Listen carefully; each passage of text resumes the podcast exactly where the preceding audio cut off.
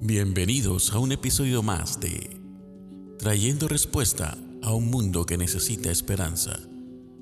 Con ustedes, Mónica Brusón. El rey David fue un hombre que vivió todo tipo de experiencias y tal vez una de las más difíciles fue el ser perseguido por Saúl. Él fue atacado en todos los frentes, en sus emociones y hasta físicamente. Él supo desde muy joven cuál era el plan que Dios tenía para con él. Sin embargo, Saúl seguía reinando y pasó muchísimo tiempo y hubo un momento en el que el corazón de Saúl se llenó de celos, de rabia y de inseguridad, porque temía lo que Dios haría con la vida de David. Y es entonces cuando decide matar a David. David huyó, se escondió en cuevas, tuvo que soportar la murmuración, las mentiras que se decían sobre él. Sin embargo, nunca extendió su mano para hacerle daño a Saúl. Nunca discutió ni argumentó, porque Dios lo estaba preparando para ser un rey conforme al corazón de Dios. David escribe el Salmo 23 y es una narración preciosa que produce paz y que demuestra la confianza que él tenía en el Señor. David no se defendió, David confió en Dios como su absoluto defensor. ¿Fácil? Seguramente que no, pero era un hombre lleno de fe y humilde y su confianza aún en tiempos de ataque reposaba en Dios.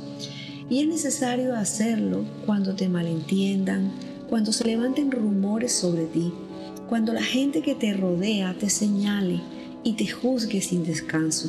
Cuando esto acontece, todo en ti seguramente querrá levantarse y tomar cartas en el asunto.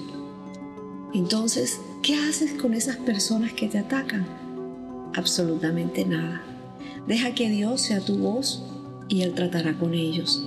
Dios llevará tu causa y se convertirá en tu abogado defensor. Tu refugio es el Señor. Confía en Dios para que Él sea tu defensor. Y en el Salmo 23 hay un versículo que dice, me preparas un banquete en presencia de mis enemigos. ¿Quién quiere estar en un banquete teniendo enemigos alrededor? ¿Quién invitaría a sus enemigos a sentarse a la mesa? Sabes que te están observando, pero aún estando en la mira, confiarás en que Dios te hará estar en paz con ellos, porque Dios es tu defensa. ¿Cuál es tu batalla de hoy? ¿Tu salud? ¿Tu provisión? ¿Tu dignidad? ¿Tu honra? Mientras estás en esta batalla, recuerda, Dios es tu fortaleza y tu, tu pronto auxilio y tu defensa. Si has trabajado con integridad, si estás haciendo tu mejor esfuerzo, conocerás la recompensa de Dios. Los que están allí sentados en el banquete criticándote, aún calumniándote o simplemente ignorándote, no podrán detener la bendición de Dios en tu vida porque Dios te cubre con la bandera de su amor. Gracias por escucharnos. No olvides compartir este audio. Que Dios te bendiga.